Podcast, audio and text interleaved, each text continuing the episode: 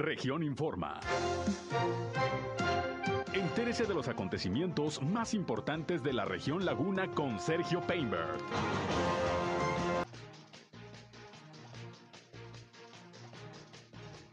La Cámara de Comercio de Torreón anuncia la feria del regreso a clase segura. Van 25 fallecidos por COVID-19 en Coahuila que ya estaban vacunados, informa el gobernador Miguel Ángel Riquelme. Anuncian segunda dosis ya de manera oficial de la vacunación para 40 y más allá en Gómez Palacio. Se hará una realidad el proyecto Agua Saludable para la Laguna, asegura Reyes Flores, delegado en Coahuila del gobierno federal. Esto es algo de lo más importante, de lo más relevante que tenemos de noticias, de información aquí en esta segunda emisión de Región Informa. Son las 13 horas, una de la tarde ya con cuatro minutos de este miércoles, mitad de semana, ya 11 de agosto del año 2021. Les saludo como todos los días, soy Sergio Peinbert, usted ya me conoce y ya estamos transmitiendo a través de la señal del 103.5 de frecuencia modulada Región Radio, una estación más del grupo Región, la Radio Grande de Coahuila. Acompáñenos, quédense con nosotros, vamos a la información. El clima.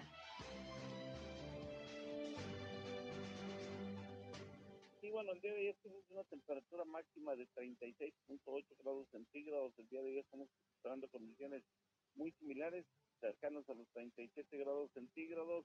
Eh, cielo principalmente despejado. El día de hoy amanecimos con una nubosidad un poco eh, cargada hacia el oriente de la ciudad. Sin embargo, no tenemos posibilidades de precipitación el día de hoy. Eh, tenemos posibilidades de tener un cielo medio nublado, despejado la mayor parte del día.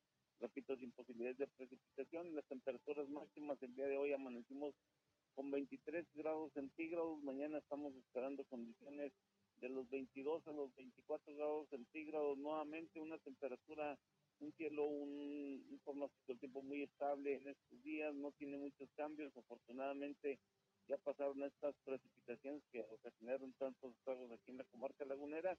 Se espera que vuelva a precipitar nuevamente por ahí del día jueves o viernes de la semana entrante.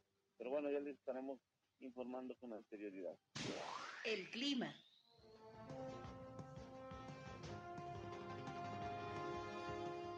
Bien, gracias por acompañarnos como siempre aquí en esta segunda emisión de Región Informa. Ahí está el pronóstico meteorológico. Mucho calor en la comarca lagunera en estos momentos, pues aunque el cielo está medio lagañoso, de todas maneras mucho calor y todavía se siente humedad, así que pues hay que tomar las precauciones del caso, manténganse hidratados, no se expongan mucho a los rayos solares, sobre todo cuidado con los niños que luego no miden y andan jugando en pleno sol. Hay que tener mucho cuidado, los golpes de calor también están a la orden del día. Por lo pronto, pues gracias a José Abad Calderón, que como todos los días nos tiene el reporte de la situación climatológica aquí en la comarca lagunera. Ya estamos listos para informarles y ya saben también, esperamos recibir su comunicación, sobre todo en este espacio, si tiene usted algún reporte, comentario, sugerencia, punto de vista, algo que esté ocurriendo en su comunidad y quiera la atención de alguna autoridad, por favor comuníquense, aquí trataremos de ser como siempre en este espacio un enlace también con las autoridades para que los eh, problemas de su comunidad se puedan resolver. Nuestra línea telefónica 871-713-8867 está a sus órdenes. 871-713-8867. Nos pueden llamar o nos pueden mandar mensajes de WhatsApp. Ahí estamos como siempre a sus órdenes. Igualmente estamos en eh, redes sociales y medios digitales. Nos encuentran en las páginas de Facebook y de Instagram, región 103.5 Laguna. También estamos transmitiendo por Facebook Live, nuestro espacio noticioso. Un saludo a quienes ya nos siguen a través de esta red social. Yo estoy en Sergio Peinber Noticias, en Facebook, en Twitter, en YouTube, en Instagram y en sergiopeinber.com, mi portal web de información que les invito a visitar. Ahí estamos como siempre llevándoles las noticias más importantes, pero además nos pueden escuchar en nuestros espacios a través de la radio. Y bueno, sin más, vámonos a la información. Bueno, y esta mañana en rueda de prensa en las instalaciones de la Cámara de Comercio de Torreón, eh, Mariano Serna, quien es el presidente de este organismo empresarial, pues ya anunció de manera formal la realización de la próxima Feria del Regreso a Clases Seguro, que se va a llevar a cabo a partir del próximo viernes y hasta el domingo ahí en la Plaza Mayor de Torreón. El objetivo pues es que ahora que ya viene el regreso a clases, clases presenciales como está proyectado, los eh, papás pues tengan la posibilidad de encontrar algunos descuentos, precios accesibles en los útiles escolares, en los artículos que requieren sus hijos precisamente para el regreso a las aulas. Y bueno, vamos a escuchar parte de lo que dijo Mariano Cerna, que se va a estar ofreciendo en esta feria, que el año pasado, pues por la pandemia se suspendió, sin embargo ahora se va a realizar en un espacio abierto como es la Plaza Mayor y con el respeto a todos los protocolos sanitarios. Esto dijo el dirigente empresarial. En la feria vamos a estar ofreciendo todo lo que son artículos escolares, eh, cuadernos, lápices, colores, juegos de geometría, todo lo que implica para la educación, uniformes, eh, cortes de pelo, exámenes de la vista, equipo de computación, eh, equipo de protección, geles antibacteriales, todo lo que necesiten los niños, calzado, cortes de pelo, bueno, lo he dicho, para que vayan los niños otra vez a las escuelas. Vamos a estar viernes, sábado y domingo. La inauguración es el viernes a las 11 de la mañana y cerramos a las 4. Y sábado y domingo estamos de 10 a 4. Plaza Mayor en un espacio amplio, abierto, ventilado, donde esperamos que, pues, de hecho, no va a haber eh, condensación o acumulación de dióxido de carbono para que no haya contacto. Bien, pues ahí tiene usted para que encuentre algunos descuentos y buenos precios en los útiles escolares, uniformes, etcétera. Pues ya sabe, Feria del Regreso a Clases Seguro, Plaza Mayor, el eh, próximo viernes y hasta el domingo van a ser tres días en donde 15 proveedores en particular van a estar ahí ofreciendo sus productos. Esperemos que encuentre buenos descuentos ahí en lo que se requiera para el regreso a clases. Por otra parte, esta mañana, como todos los días, Sergio González Romero, secretario de Salud de Durango, ofreció la rueda de prensa donde da a conocer la situación del COVID-19 en la entidad, que como usted sabe se encuentra en semáforo epidemiológico en color naranja. Siguen aumentando los casos, sobre todo ya en Durango capital. Y bueno, vamos a escuchar el reporte que el día de hoy precisamente ofreció el secretario de Salud de Durango, como todos los días. Estamos en espera del reporte también de eh, la Secretaría de Salud del Estado de Coahuila. Hoy ya son 39.200 casos confirmados, con poco más de 30.000 recuperados, pero más de 1.000 sospechosos, con 2.522 defunciones. Hoy reportamos 346 casos nuevos con 159 mujeres y 187 hombres, la cifra más alta en esta ola de la pandemia, con 11 defunciones, 7 mujeres y 4 hombres. El municipio de Durango sigue siendo el más afectado con 257 casos, Gómez Palacio con 16, Pueblo Nuevo con 14, Lerdo con 13, Canatlán con 7, Mezquital con 5, igual que Santiago Papasquiaro, 4, Cuencamé Rodeo y con 3. Bien, ahí tiene usted, pues es lo que reporta la Secretaría de Salud de Durango. Pues eh, van en aumento los casos lamentablemente positivos de COVID-19. También el número de fallecimientos y bueno, pues eh, se siguen tomando medidas de control de la pandemia, como ya se estableció en un decreto emitido por el gobierno del estado de, de Durango la semana pasada al, pasar al semáforo naranja y bueno pues el llamado de las autoridades es a seguirse a seguirse cuidando. En un momento le tendré el dato de la Secretaría de Salud de Coahuila, vamos a ver qué es lo que hoy se reporta. Pero mire, le informo que precisamente el gobernador Miguel Ángel Riquelme Solís dio a conocer que de las personas que han fallecido en Coahuila, que son ya casi 7 mil eh, por COVID-19, 25 se detectó que ya se encontraban vacunadas contra la enfermedad. 13 de estas personas ya tenían el esquema completo, las dos dosis, y 12 solamente tenían la primera dosis. De estas 13 personas que contaban con las dos aplicaciones, dos no habían cumplido los 14 días de recibir el eh, biológico y 11 sí tenían dos semanas o más que la recibieron. El mandatario eh, estatal explicó que de acuerdo a los estudios realizados, nueve de estos ciudadanos, ciudadanas que fallecieron, fueron inoculados por eh, el biológico Pfizer y seis con el esquema incompleto y tres con las dos dosis. Siete se aplicaron la vacuna de AstraZeneca, cinco con las dos vacunas y dos con solamente una, y tres fallecimientos más eh, con vacuna en este caso esquema completo, fue a pacientes que habían sido ya inmunizados con cancino, que es la que se les aplicó a los maestros.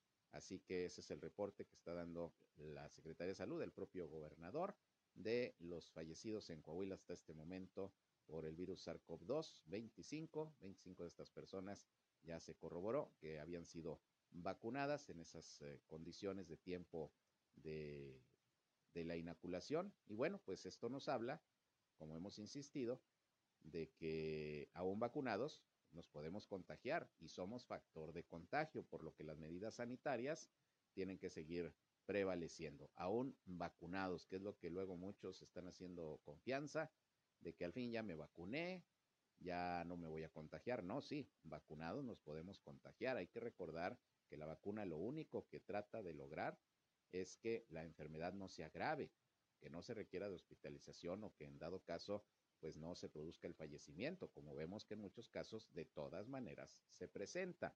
Quizá no propiamente por el tema del COVID, sino porque las personas que han fallecido, también esto se ha comprobado, pues es porque tenían alguna comorbilidad, tenían algunos otros padecimientos y el COVID pues vino a, afectar más eh, eh, la salud de un paciente, pero vacunados, vacunados todavía nos podemos contagiar, no hay que hacer confianza, por eso la necesidad de entender que debemos seguir utilizando el cubrebocas, respetar la sana distancia, usar el gel antibacterial, en fin, todo lo que ya sabemos hay que seguirlo observando, si no, la situación se va a poner cada vez más grave. Entonces, pues así las cosas, es lo que informó hoy el gobernador sobre este tema de los pacientes que han fallecido, aún ya eh, vacunados.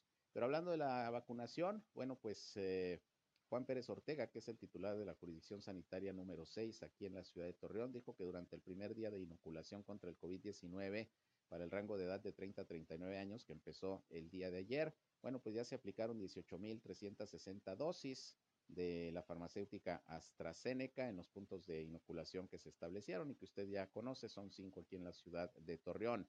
Señala el funcionario que el punto más concurrido fue el centro comunitario de Peñoles, donde se aplicaron 4.060 dosis anti-COVID, seguido del Hospital General con 4.000 biológicos. Y bueno, el resto de la población que se está vacunando ha acudido, ya sabe usted, ahí al estacionamiento de la feria del Coliseo Centenario a través del sistema drive-thru en vehículo en eh, lo que es la preparatoria Venustiano Carranza, ya en la colonia Rincón La Merced, por la avenida Universidad, eh, y en la Facultad de Ciencias Políticas y Sociales, la antigua Facultad de Ciencias Políticas y Sociales de la Universidad Autónoma de Coahuila, ya saben, ahí por el Boulevard Revolución. Continúa, pues, eh, sin novedad, sin mayor problema, la vacunación hasta este momento, aquí en el caso de Torreón, y en Gómez Palacio ya les había adelantado que se está proyectando ya para el 14 de este mes, el 14 de agosto, la vacunación ya para eh, la segunda dosis que se va a aplicar a personas de 40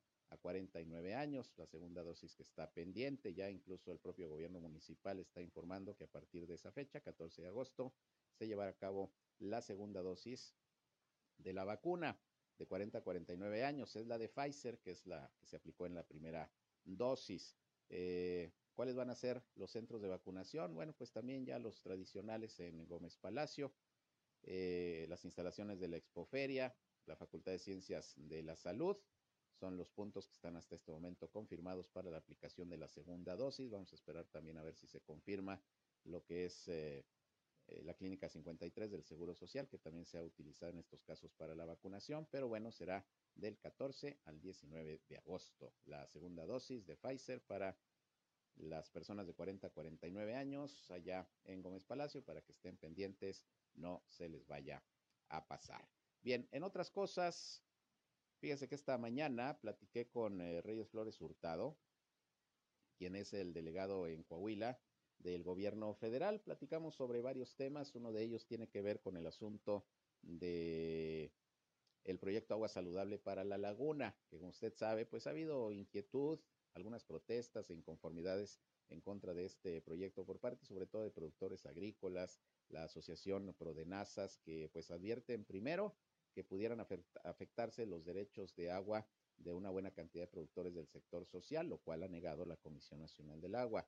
Y Prodenazas se ha inconformado porque manifiestan sus integrantes que parte de las obras que se pretenden llevar a cabo para este proyecto pudieran afectar el medio ambiente en todo lo que es la zona protegida del Cañón de Fernández, lo cual la Comisión Nacional del Agua también ha negado. De hecho, el día de ayer, como se lo informé, el director general de la Comisión Nacional del Agua vino nuevamente a la laguna, Germán Martínez, para platicar concretamente con productores agrícolas del distrito de Riego 017 para informarles pues que están garantizados sus derechos de agua y que no va a haber tampoco ningún problema al medio ambiente. Le pregunté a Reyes Flores, bueno, qué opinaba él como delegado en Coahuila del gobierno federal sobre este proyecto, sobre los problemas que han surgido. Y bueno, le asegura que se va a hacer realidad y que hay el apoyo para tal efecto, tanto del gobierno, que ya tiene partidas disponibles para sacar adelante el proyecto, como eh, el apoyo que están dando los gobiernos de los estados de Coahuila y de Durango. Vamos a escuchar en principio lo que sobre esto habló, le digo Reyes Flores Hurtado, delegado en Coahuila del gobierno federal.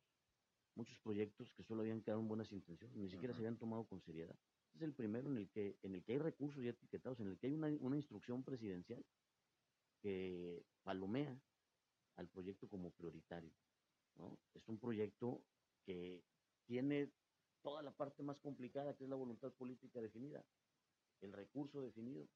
Yo no, yo no, yo no veo por qué el proyecto no, no, este, eh, no, no, no, cristalice, ya está prácticamente eh, por, eh, ya, ya, parte de la obra se, se, se, se, arranca, vamos, hay una parte que está atorada por ahí por, por, por, un, por el tema legal, inconformidad ahí de, de, carácter legal. Yo creo que, yo creo que va, va, va a salir adelante, vamos. Te digo, porque pues, es el primer proyecto que se toma con la seriedad de la decisión de que camine y con, con, con el destino de los recursos necesarios para que el proyecto se publique.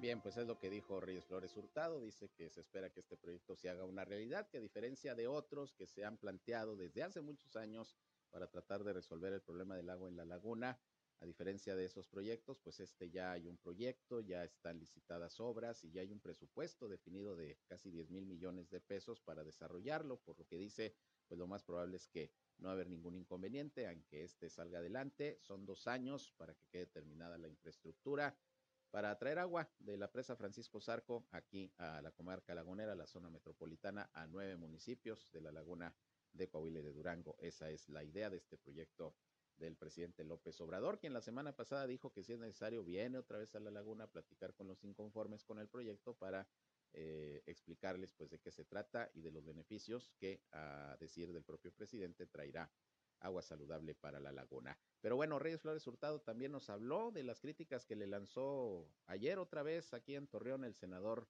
Armando Guadiana, acusándolo de traición y, y de dolo porque supuestamente no apoyó como morenista las pasadas campañas políticas en el estado de Coahuila. De eso también platiqué con Reyes Flores. Vamos a ir a una pausa y al regresar les tengo lo que nos comentó al respecto. Volvemos, sigan con nosotros aquí en Región Informa.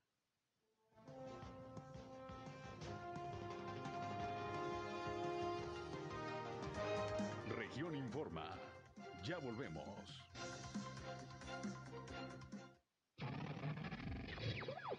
Estás escuchando región 103.5.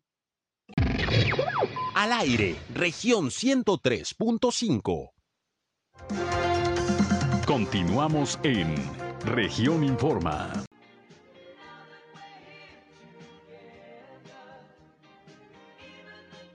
Bien, regresamos, son las 13 horas, la una con 25 minutos. Y bueno, vamos a escuchar lo que le respondió hoy en entrevista aquí en región Informa. Reyes Flores Hurtado, delegado en Coahuila del gobierno federal al senador Armando Guadiana, que ayer aquí en Torreón, junto con otros legisladores en rueda de prensa, pues volvió a acusar al funcionario de dolo, de traición a Morena, porque dice que pues no apoyó a, al partido y a sus candidatos en el pasado proceso electoral del 6 de junio. Esto dijo Reyes Flores al respecto es un tema, tema partista es un tema que yo he evitado, sobre el que yo he evitado hablar y hay, hay, hay testimonios, muchos testimonios de, de, eso. Tenemos una instrucción muy clara de no meternos, ¿no? Eh, tenemos una vocación democrática y creemos en un proyecto distinto que venimos construyendo ya hace muchos años. Hoy de la mano del presidente que seguimos creyendo en un proyecto distinto, tenemos que ser distintos, tenemos que diferenciar el gobierno de los partidos. Los partidos tienen que hacer su chamba, el gobierno tiene que hacer su trabajo. Y si los mezclamos, vamos a cometer los errores que, y los excesos que hemos venido criticando durante mucho tiempo, ¿no? A mí cuando me dicen es que no operaron los programas sociales para beneficiar a los candidatos de Morena, qué bueno que me critican eso. A mí me daría pena que me estuvieran criticando de lo contrario, que me estuvieran acusando de haber operado desde el gobierno para beneficiar para beneficiar un partido o político, un candidato específico. eh, es un tema de convicción, Sergio.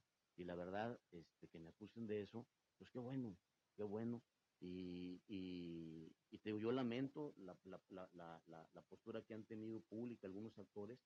Yo no me, ni siquiera he contestado y voy a continuar con la misma postura por, porque creo finalmente en un movimiento que viene a cambiar las cosas y parte de cambiar las cosas es no hacer lo que criticamos desde la función pública, eh, no desviar recursos públicos, no utilizar programas sociales, no hacer eh, aquello de lo que tanto nos quejamos durante muchos años. Te insisto, no, no he contestado, no voy a contestar y son temas que no, no, no, no me quitan la calma, ¿no? Este, si, yo, si, si, si eso es un factor de división o si yo puedo ser un sector de, un movimiento político que puede ser fraccionado, este, no está, no, no, no está en, el, en el camino porque, te insisto, son críticas o posiciones que a mí no me, ni me van ni me vienen, pues, hombre. Y uno, y que me acusen de eso, que se quejen de eso, pues créeme que a mí me llena de orgullo porque son los testigos de lo que yo comprometí antes de la elección, que no nos íbamos a meter. Y que, que digan que no nos metimos y que por eso este, eh, echen culpas, pues qué mejor testigo puedo tener para decirle a la gente que somos distintos. Bien, pues ahí tiene usted lo que comentó Reyes Flores Hurtado, delegado del gobierno federal, aquí en Coahuila, y es pues ya un tema más eh, político que otra cosa, incluso de cuestión de cuestión interna de Morena. Lo que llama la atención es que ayer Armando Guadiana, junto con otros legisladores, que por cierto ya van a salir, como José Ángel Pérez, como Luis Fernando Salazar, ya van a terminar su periodo como diputados federales, pues la rueda de prensa fue para manifestar unidad en torno a Morena para lo que vendrá en el 2023. Pero llama la atención que se hace el llamado a la unidad y el propio senador le tira con todo a un compañero morenista, finalmente, o que es funcionario público, pero es morenista, Reyes Flores Hurtado. Entonces, la pregunta es, ¿dónde está esa llamada unidad? Pero bueno, juzgue usted. Vámonos a la siguiente entrevista que tengo en la línea. Tengo a Osvaldo Santibáñez, él es subsecretario de gobierno en la comarca lagunera de Durango y le llamo porque hoy nuevamente pues ahí choferes de transporte de personal tomaron las oficinas ahí del Palacio de Gobierno de Durango en Gómez Palacio. Al parecer pues no ha habido una solución a, a lo que ellos llaman una competencia desleal que por ahí les está haciendo una empresa procedente del Bajío. ¿Cómo está, subsecretario? Gracias por contestar la llamada. Buenas tardes. ¿Qué tal, Sergio? Buenas tardes, aquí el auditorio. A. Pues otra vez ahí los transportistas de personal. ¿Qué es lo que ha pasado con este asunto? Platícanos. Pues bueno, eh, platicamos con ellos, tuvimos un diálogo eh, nuevamente del problema del transporte personal derivado de una empresa proveniente del Bajío que está dando servicio aquí en la comarca lagunera, ya que también este detalle, bueno, pues ha presentado, tengo entendido, allá en la ciudad de Torreón. Por lo pronto, lo que respecta a nosotros, estamos eh, ahorita en, tra trabajando, pues, a través de la, la, de la Dirección de Transporte en el Estado y el, el, propio secretario general de Gobierno, bueno, pues ha sido muy preciso de que se va, de que se está trabajando en analizar si procede o no eh, otorgar eh, los permisos a esta empresa bajo las condiciones que, que, que se tienen en, en el Estado de Durango. Aquí lo que hay que destacar, Sergio, es de que lo que nosotros como gobierno del Estado estamos privilegiando es no afectar las plantas de trabajo a las que se les presta el servicio. Eso es algo que el gobernador del Estado ha dejado muy en claro que tenemos que ponderar, ponderar para que sea eh, un ambiente cordial en el sentido de que se les preste un servicio eh, digno eh, que cumpla con los requisitos que ahora este tipo de empresas tienen que cumplir a través del Tratado de Libre Comercio porque están sujetas a revisiones de certificación. Uh -huh. Y en ese sentido, bueno, pues hemos sido muy, muy cuidadosos, muy respetuosos para que los servicios que otorguen esta y cualquier otra empresa, pues no afecten precisamente el desempeño de las mismas. Ahorita seguramente en unos, eh, unos cuantos días espero yo que ya haya un avance significativo. Recordemos que dependemos también de las autoridades estatales para uh -huh. que nos den ahí la información y en su momento la solución a, a, este tema. Claro que es un tema pues propiamente del área de autotransporte del estado que, que a diferencia por ejemplo de Coahuila que el municipio maneja parte de lo que es el servicio de transporte, pues en Durango ahí el estado lleva a mano, ¿no? Así es, sí, acá el, el, el autotransporte es manejado a través del Estado. Y bueno, pues las cosas se encuentran allá, nos comprometimos a, a que el día de hoy vamos a estar buscando la información al momento cómo van eh, el avance de las negociaciones y les informamos en, el- en cuanto tengamos las mismas. Ya se retiró el plantón en estos momentos. Sí, ya, ya, ya, ya, este, alrededor de las diez y media de la mañana ya fue retirado. Muy bien. Por otra parte, subsecretario, pues anduviste dándote una vuelta ya por el ejido Poanas, una de las poblaciones más afectadas por la cuestión de las pasadas lluvias, en donde pues tenemos entendido que el gobernador giró instrucciones para atender a la población damnificada. ¿Cómo van ahí los trabajos, la atención a la gente? Pues vamos a- avanzando. eh, se está esta semana trabajando con maquinaria, primero para reforzar el arroyo, que tuvo una creciente importante y tuvo eh, desbordes en algunas comunidades, que fue lo que dejó desafortunadamente a muchas familias sin hogar, los derribó por completo. Recordemos que muchas de las viviendas allá en esas comunidades pues son de adobe y al tener un exceso de humedad y, y flujos de agua, pues se vienen abajo desafortunadamente. Ya hemos hecho a través de COESBI eh, un censo, eh, a través del área de bienestar también ya se hizo un censo para ver eh, los daños y las necesidades que tenemos. El gobernador ha sido muy claro, muy preciso en darle prioridad primero que nada a la reconstrucción de los hogares que, que se vinieron abajo. Ahí hemos hecho una buena mancuerna con, con, con los pobladores. Ellos pondrán la mano de obra y, y el gobierno del estado los estará dotando los materiales para que vuelvan a poner a, arriba sus, sus viviendas. Ahorita estamos en la etapa, te digo, de, eh, de la limpieza de los escombros de estas casas que se nos vinieron abajo y del emparejamiento del terreno, pues para que se puedan empezar a, a dar la reconstrucción de las mismas. Aparte, bueno, pues está viendo ahí algunos otros apoyos más para que las personas puedan ir retomando su vida cotidiana de forma paulatina. Aprovecho para decir que, bueno, pues eh, las lluvias aún no cesan. Sabemos de que siempre el periodo de lluvias más fuerte lo tenemos en el mes de septiembre. Tradicionalmente así se, dan los fenómenos en la comarca lagunera.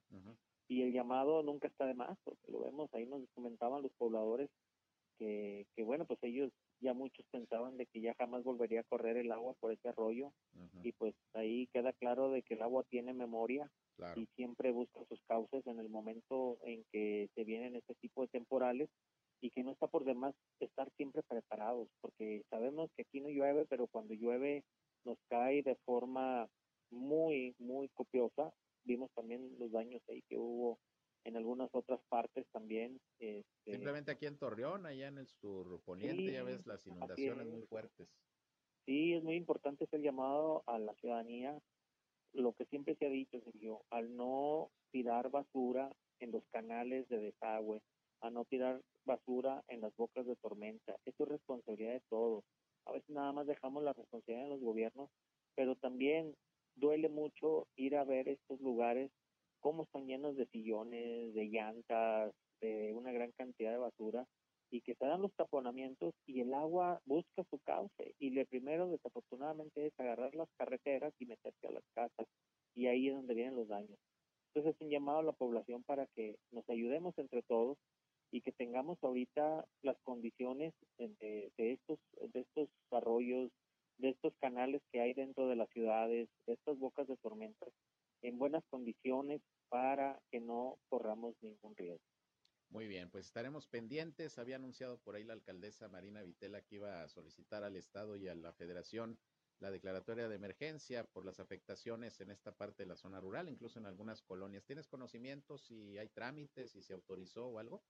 Sí, se está haciendo una suma de esfuerzos. Este, el gobernador del estado ha sido respetuoso también con el municipio y ha extendido la mano para que entre la suma de, los dos órdenes de gobierno, estatal y municipal, eh, demos eh, la respuesta más pronto eh, y en la medida de todas las necesidades a las familias que fueron afectadas, porque no nada más fue Poanas, hay que recordar, estamos hablando desde Nazareno en Lerdo, La Luz, eh, el área por ahí de La Torreña, eh, son varios ah, sectores que se, que se vieron perjudicados y ahorita se están sumando los esfuerzos tanto del municipio como del gobierno del estado, precisamente para hacer la, la declaratoria y obviamente llevar los beneficios a estas personas. Muy bien, pues vamos a estar eh, muy pendientes. Por lo pronto, pues sin duda es importante atender pues a todos los afectados, a todas las personas que de hecho quedaron damnificadas, eh, sobre todo ahí en el ejido Poanas con estas fuertes lluvias y pues estar en alerta, ¿no? Como dices Osvaldo, porque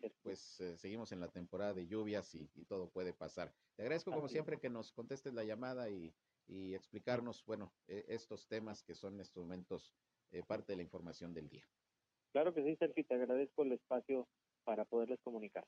Gracias, buenas tardes. Gracias, buenas tardes. Osvaldo Santibáñez, subsecretario de Gobierno en la Laguna de Durango. Bueno, pues ahí tiene usted los transportistas de personal que se siguen quejando de competencia desleal. Y por cierto, hablando de transportistas de personal, déjeme decirle que hoy aquí en Torreón, ahí en el ejido Zaragoza, bueno, eh, en la carretera Mieleras, a la altura del Boulevard México, que conecta con el ejido Zaragoza aquí en Torreón, pues un autobús precisamente de transporte de personal se impactó contra dos camiones y finalmente se salió del camino en esta vialidad que les comento. Esto fue pues muy tempranito a las 7:15 de la mañana. La unidad señalada como responsable es precisamente un autobús de la marca International, color blanco con el número económico 59, propiedad de la empresa CEWAC, que es una empresa de transporte de personal. El vehículo se desplazaba sobre los carriles de circulación de sur a norte de la carretera Mieleras y al llegar a la intersección mencionada se impactó por alcance contra un camión de la ruta Laguna Seca que se encontraba en parada subiendo pasaje y el chofer giró a su izquierda y siguió su trayectoria y chocó con otro tractocamión que transportaba eh, unas góndolas. Finalmente cruzó los carriles contrarios de la vialidad y terminó su camino a un costado de la carpeta asfáltica. Afortunadamente no hay lesionados, pero bueno, pues ya se están delindando las responsabilidades. Uno de los accidentes esta mañana muy temprano allá por el rumbo de Mieleras. Por otra parte, pues ya continuando con el tema de los accidentes de hoy, un joven de 19 años de edad resultó lesionado luego de que la motocicleta que conducía fuera impactada por un vehículo particular frente a una plaza comercial aquí ubicada en Torreón. Esto fue sobre el Boulevard Centenario, que hace esquina con la carretera Torreón-San Pedro. Fue a las 10 de la mañana. El afectado, el motociclista de 19 años, fue identificado como William Isaac, que viajaba a bordo de esta unidad. Se desplazaba de oriente a poniente por el Boulevard Centenario al llegar a la Plaza Aurora eh, fue impactado por un vehículo Nissan de procedencia extranjera que salía del estacionamiento y bueno, pues eh, obviamente llegaron los cuerpos de emergencia a atender a este joven, al parecer pues solo algunos golpes, no pasó a mayores, pero bueno, todos los días accidentes eh, donde se ven involucrados motociclistas. Y luego ayer por la noche, ya casi a las 10 de la noche, también se registró un accidente en la colonia Monterreal. Aquí en Torreón se vieron involucrados dos taxis. Eh, esto fue en Avenida Jusco y la calle Vallehondo de ese sector habitacional. El vehículo señalado como responsable es uno de los taxis, modelo 2016 de la base Soriana Libertad, con número económico 05, conducido por José Luis de 66 años de edad. Tampoco hubo lesionados, pero sí, pues ya se están deslindando las responsabilidades. Parte pues de los accidentes de hoy y de ayer por la noche que confirman las autoridades y reportan sobre todo aquí en la ciudad de Torreón. Manejen con precaución. Y antes de irme a la pausa, también esta mañana se registró un incendio de un vehículo, esto ya por los condominios Manhattan. Presuntamente fue debido a que explotó la batería de la unidad. Los hechos ocurrieron poquito después de las 8 de la mañana sobre la calle Hacienda San Lorenzo de la colonia Rincón la Mercedes, un vehículo marca Nissan Suro, sin placas de circulación, por cierto. Y bueno, pues un joven y un menor de 10 años viajaban a bordo cuando tronó la batería. Se eh, empezó a incendiar el vehículo y afortunadamente pudieron ponerse a, salvo, pero, eh, a salvo, pero fíjese, pues qué peligroso. Ahora hasta las baterías de los coches andan explotando y tronando. Bueno, pues hay que tener mucha cuidado, mucha precaución. Bueno, pues si truenan las baterías de los celulares, ya ve que también explotan que no vayan a explotar en, en un auto. Pero bueno, afortunadamente no pasó a mayores y pues sí el vehículo sufrió serias quemaduras. Afortunadamente las personas que viajaban se pusieron a tiempo a salvo. Esto fue hoy por la mañana ya por los condominios Manhattan. Vamos a otra pausa, regresamos. Son las 13 horas, una ya con 41 minutos. Volvemos.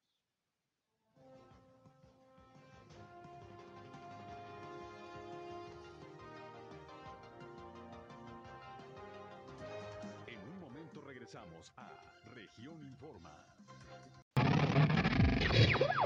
Somos Región Radio 103.5. Regresamos a Región Informa.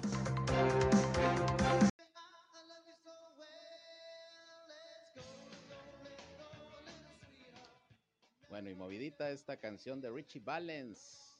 Let's go, everybody.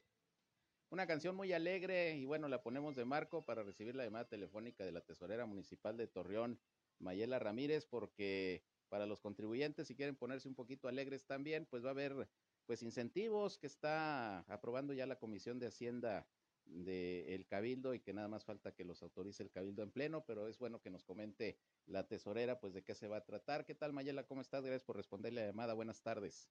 Hola Sergio, buenas tardes, con mucho gusto. A ver, pues igualmente, platícanos que va a haber incentivos pues ya prácticamente en lo que resta de la administración para el pago de las contribuciones.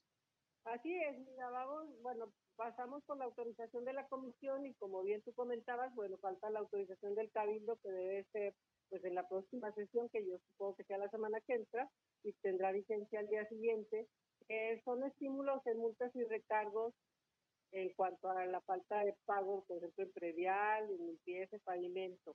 Eh, la propuesta es quitar el 100% de la multa y el 50% de los recargos, en lo que te digo, predial, pavimento y limpieza.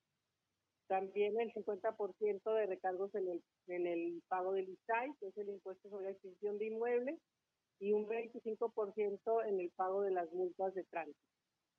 Eso es. Eh, en el caso del impuesto predial y de las demás contribuciones, eh, ¿de cuánto se acepta eh, el retraso que hay en el pago para poder hacer el descuento o es lo que se deba?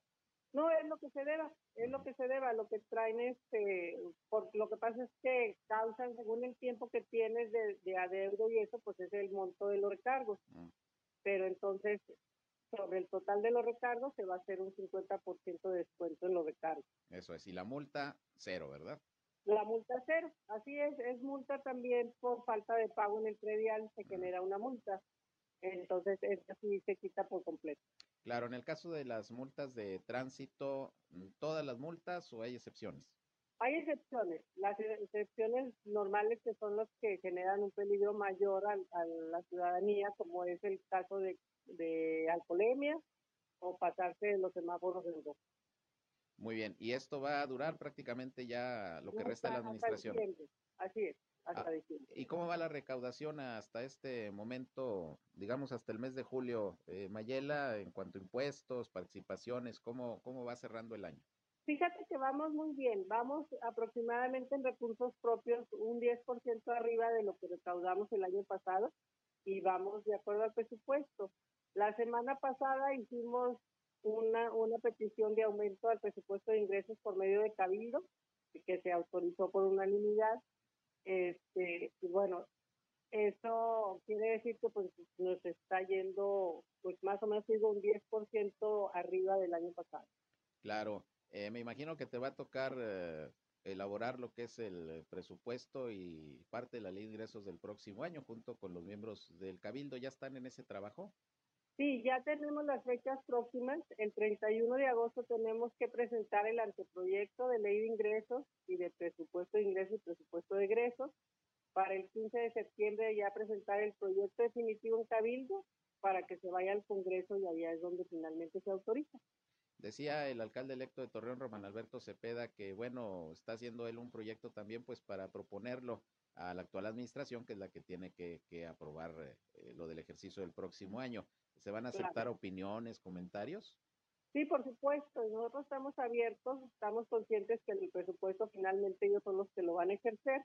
Entonces, pues eh, vamos a tener algún acercamiento ya cuando se acerquen más las fechas, ¿verdad? Claro, se va a cerrar el año que será con unos 3 mil millones de pesos finalmente presupuesto este 2021. Ah, bueno, el presupuesto que nos autorizaron no, no lo tenemos tan alto, más o menos está como en 2.800, 2.800 millones. Ah, es lo que nos acaban de autorizar de aumento de presupuesto de ingresos. Muy bien, pues ahí está entonces eh, todo el tema presupuestal. Vamos a estar pendientes a ver de este proyecto para el próximo año. Y bueno, nada más coméntanos los pagos, cómo se pueden hacer eh, a la tesorería Mayela. Ah, bueno, este, ya en cuanto esté aprobado por Cabildo esos descuentos, al sacar su estado de cuenta por medio de nuestra página, ya les van a venir ahí aplicados los descuentos. Teniendo el estado de cuenta en la mano, pues lo pueden pagar aquí con nosotros en las cajas en tesorería o en el Banco de México, o pueden pagarlo en, en las tiendas de conveniencia, en el banco. Incluso ahí en los estados de cuenta vienen todos los logos de dónde se pueden hacer los pagos. Ya con el estado de cuenta en mano pues, tienes muchas opciones para pagar. Claro, y ahorita con el asunto de la tercera ola de la pandemia, pues más vale hacer todo desde casa, ¿no? Si se puede. Bueno, se cortó la llamada. A ver, Reyham, si todo está en la línea, porque no vi que se cortara. Sí, se cortó la llamada. Bueno, pues alcanzamos a escuchar pues lo más importante. Ya sabe usted, puede meterse a la página de internet del ayuntamiento. Eh, se va al área de tesorería y puede ahí pues eh, bajar sus estados de cuenta o en su defecto eh, puede pedirlo ahí mismo en la tesorería municipal y puede pagar por internet. Son las facilidades que se están dando, así que ya sabe usted, estas son las facilidades que habrá de aquí a que termine la administración municipal. Y le preguntaba a Mayela Ramírez precisamente el tema presupuestal porque decía el alcalde electo, Roman Alberto Cepeda, que el plan de presupuesto que tendría la próxima administración, si es que se aceptan las sugerencias que va a hacer el próximo alcalde, es de que se tengan por lo menos unos 3 mil millones de pesos de presupuesto para el próximo año. Dice Mayela Ramírez que ahorita lo autorizado son 2.800. Vamos a ver si para el próximo año eh, se alcanzan los 3 mil millones. Esto finalmente lo propone eh, el Cabildo, eh, lo autoriza, se va al Congreso y el Congreso decide ley de ingresos y presupuesto de egresos.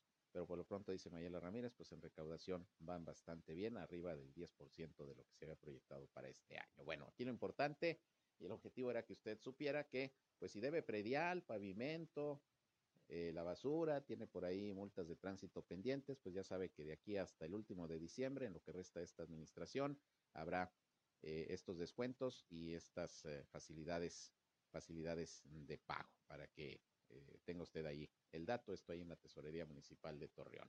Regresando al tema de salud, déjeme le comento que Roberto Bernal Gómez, secretario de Salud del Estado, informó que se recibieron un total de 85.900 vacunas de AstraZeneca para aplicar las dosis contra el COVID-19 a los adultos eh, de 30 a 39 años en los municipios de Torreón y Sierra Mojada. Estas vacunas no solamente llegaron para Torreón, también se van una parte a Sierra Mojada. El eh, secretario de Salud enfatizó que la empresa paraestatal Birmex, que es la distribuidora de estos biológicos y reactivos, hizo la entrega eh, al personal de la dependencia y a elementos del ejército mexicano aquí en la comarca lagunera y comentó que hasta el momento en Coahuila se alcanza un 40% de cobertura de la población con esquema ya completo. Por su parte, Marta Alicia Romero Reina, quien es subdirectora de Prevención y Promoción de la Salud, detalló que el cargamento de vacunas llegó ayer alrededor de las 4 de la mañana y pues ayer mismo empezó el proceso de vacunación, como usted sabe, para adultos de 30 a 39 años. Que le quiero recordar que ayer se notificó que no se va a poder vacunar a quienes anden rezagados en la aplicación de la dosis. Si usted tiene más de 40 años, 50, 60 o más y no ha acudido por algún motivo a vacunarse en las eh, fases que le correspondía, no lo va a poder hacer en esta de 30 a 39 porque hay mucha demanda, según lo que nos explicó Cintia Cuevas, que es la titular de programas sociales del bienestar.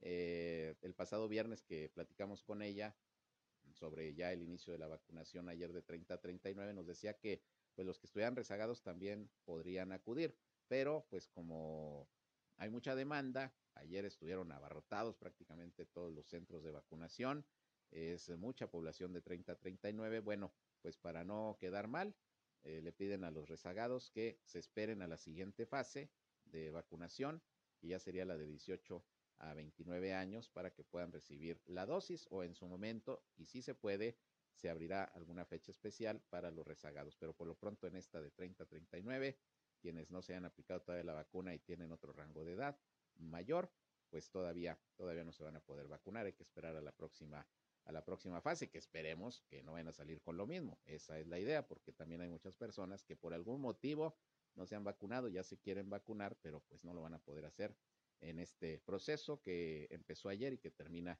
el próximo, el próximo sábado para que eso lo tome usted en consideración. Bien, pues prácticamente con esto nos vamos. Llegamos al final de esta emisión de Región Informa. Faltan un poquito más de cuatro minutos para las dos de la tarde. Les agradezco su atención.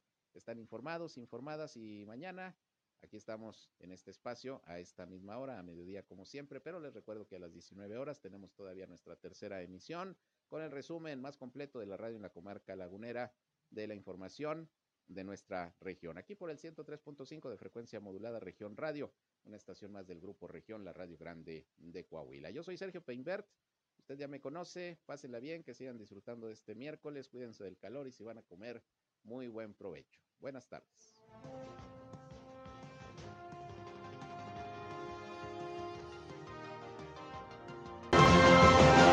Esto fue Región Informa.